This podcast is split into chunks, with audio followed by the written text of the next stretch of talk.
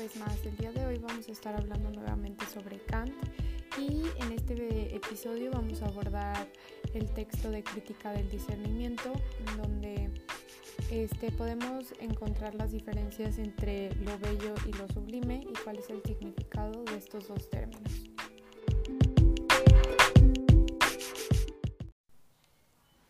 Dentro del texto nos encontramos con varios subtítulos y apartados en donde se va abordando cada tema y pues el primero eh, que podemos encontrar es la analítica de lo sublime.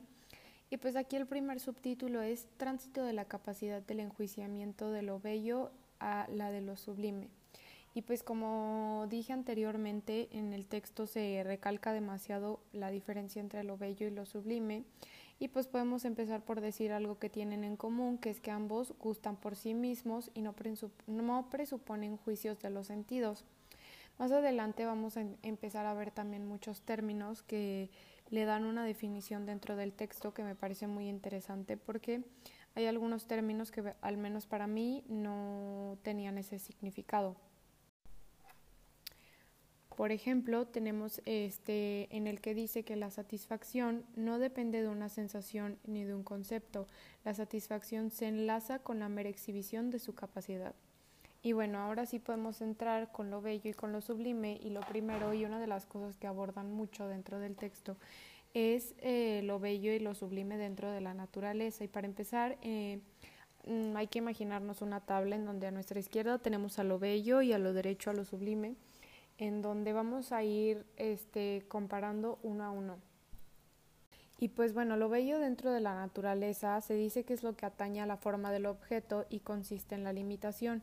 En cambio, lo sublime cabe por encontrarlo en un objeto sin forma en la medida en la que en él o por su causa se representa la inmensidad sin límites.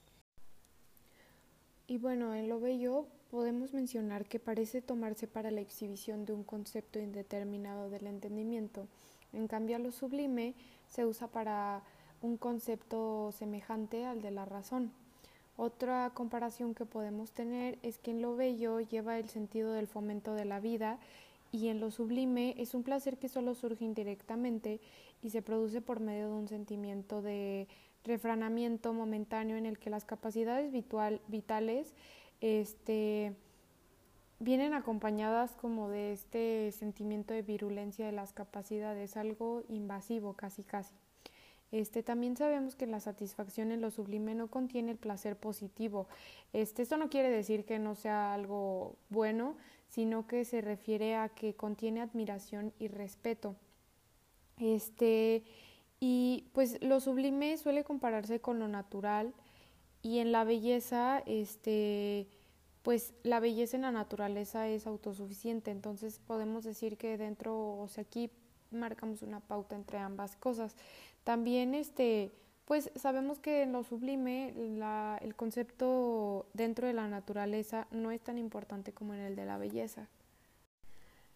Después nos vamos a encontrar con este, lo bello y lo sublime en nosotros y pues en lo bello, eh, en la naturaleza la tenemos que encontrar en el fundamento fuera de nosotros y en lo sublime está únicamente en nosotros y y hasta ahí, punto final, o sea, no se puede encontrar en lo sublime la, fuera de, de uno mismo. Como siguiente apartado vamos a encontrar el de la división de una indagación sobre el sentido de lo sublime. Y aquí tenemos de nuevo la definición de satisfacción que ya mencioné anteriormente y se divide entre lo bello y lo sublime y tienen otra vez en común una característica que dice que debe ser válida universalmente según la cantidad sin interés y según la cualidad, finalidad subjetiva y según la relación. Después nuevamente tenemos nuestro cuadro comparativo en el cual tenemos a lo bello y a lo sublime. Y dentro de este cuadro tenemos en el lado de lo bello que este, se presupone y mantiene el ánimo en una contemplación más serena, al contrario de lo sublime, como ya lo mencioné anteriormente, que es una emoción más invasiva y pues en lo sublime lleva un carácter de movimiento de ánimo que se enlaza con el enjuiciamiento del objeto, como ya lo dije.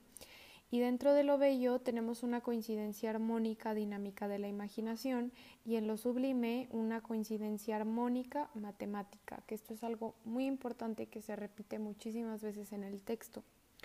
Y bueno, después tenemos ahora sí la explicación de lo que mencioné anteriormente en un apartado donde dice de lo matemáticamente sublime.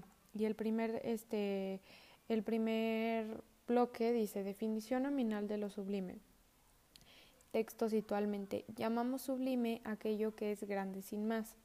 Y después podemos encontrar que aunque no tengamos ningún interés en el objeto y aunque no sea indiferente su existencia, su misma magnitud eh, nos puede llevar a la satisfacción eh, de la mente. Este, como Kant lo repite muchísimas veces, el arte tiene que ser desinteresado. Entonces en este apartado lo podemos encontrar muy explícito en donde sabemos que pues aunque no nos interese puede ser algo sublime porque pues no sé, vas caminando por la calle y de repente ves una escultura gigante que obviamente al menos para mí siempre es algo como que te puede llegar a hacer sentir como diminuto al lado de. Insistiendo, lo sublime no lleva consigo una satisfacción en el objeto y en cambio en lo bello sí encontramos una satisfacción dentro del objeto.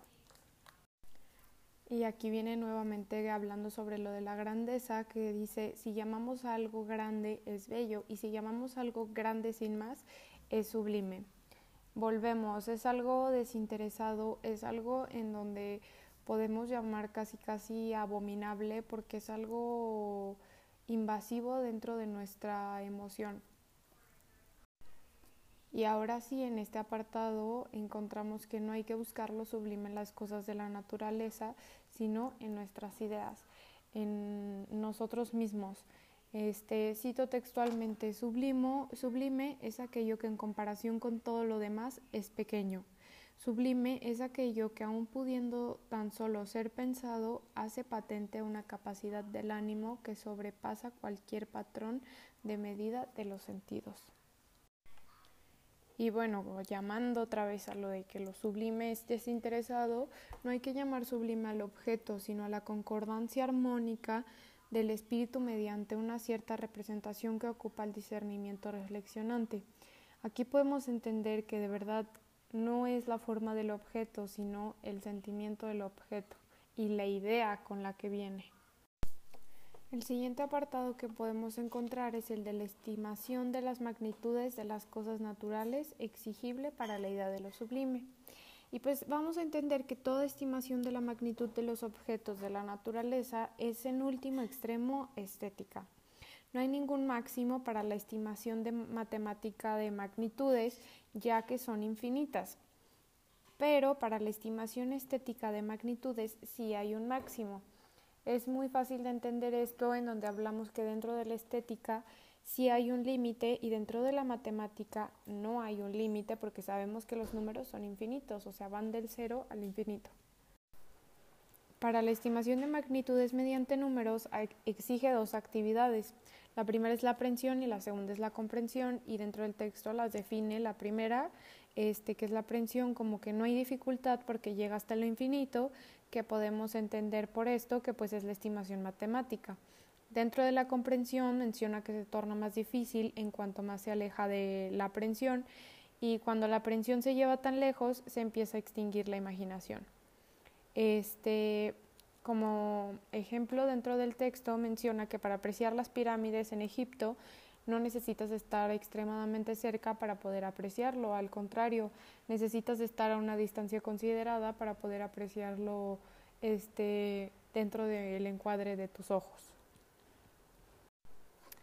Luego podemos encontrar, como dije, definiciones este, y la primera que, se menciona dentro de esto, hablando de lo monumental y todo esto, encontramos la definición de colosal y monstruoso, que son dos cosas muy diferentes que a veces podemos llegar a confundir. Lo colosal lo define como la representación de un objeto demasiado grande para cualquier exhibición. Y lo monstruoso lo define como cuando mediante su magnitud aniquila el fin que constituye su concepto. Dentro del millón de veces que define sublime en el texto, que lo, lo, suele definir de una manera a lo mejor un poquito similar, pero sí este, no con las mismitas palabras, este, bueno, aquí menciona que no debemos tener por medio ninguna finalidad de la forma del objeto. En cambio, en lo bello sí, sí hay una finalidad eh, de la forma del objeto.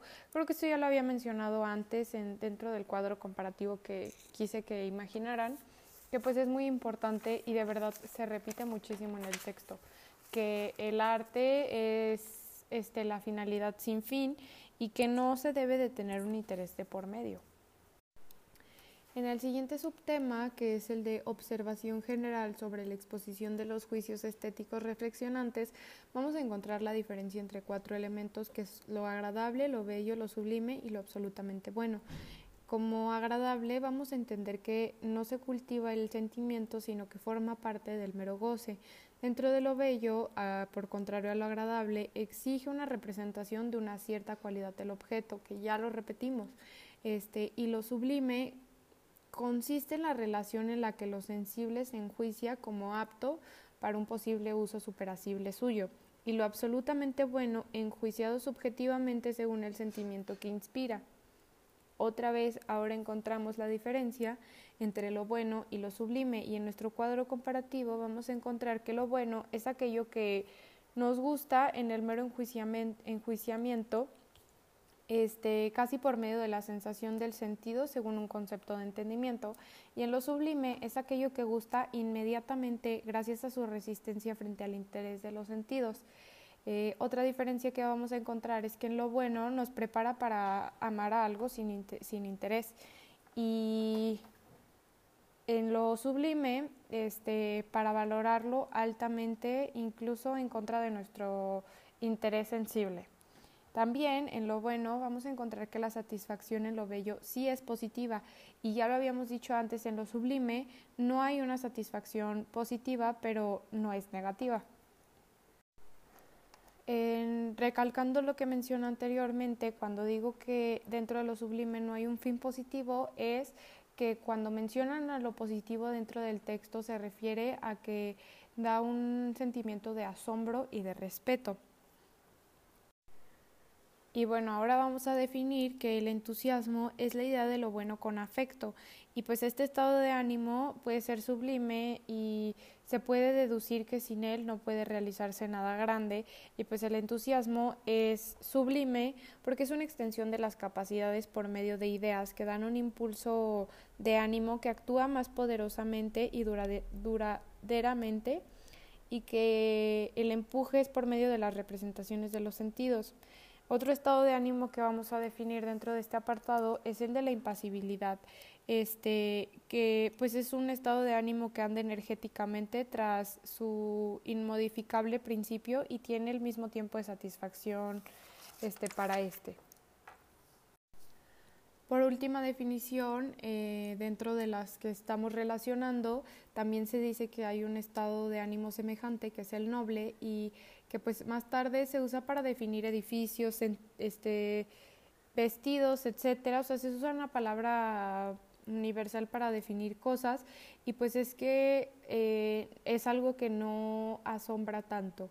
Así podemos definir el, el estado de ánimo como noble, que es algo que no genera tanto asombro. Luego vamos a encontrar la diferencia entre asombro, admiración ingenuidad, que anteriormente mencioné la palabra asombro, y pues la vamos a definir como el afecto en la representación de la novedad que sobrepasa la expectativa. La admiración la vamos a definir como asombro que no cesa con la pérdida de la novedad. Como ya vieron, dentro de la palabra admiración este, la vamos a definir con asombro. Y luego tenemos que la ingenuidad es la finalidad carente del artificio. Este es el estilo de la naturaleza en lo sublime y también de la moralidad, que es una segunda naturaleza. Para concluir con todo este enredadero de la diferencia entre lo bello y lo sublime, este, pues quiero mencionar que todavía podemos encontrar mil y un diferencias entre ambas cosas, pero creo que con lo que se mencionó anteriormente queda claro este, que son dos este, definiciones muy distintas para ambos y que pues puede ser muy diferente que algo nos parezca bello y este a que algo nos parezca sublime.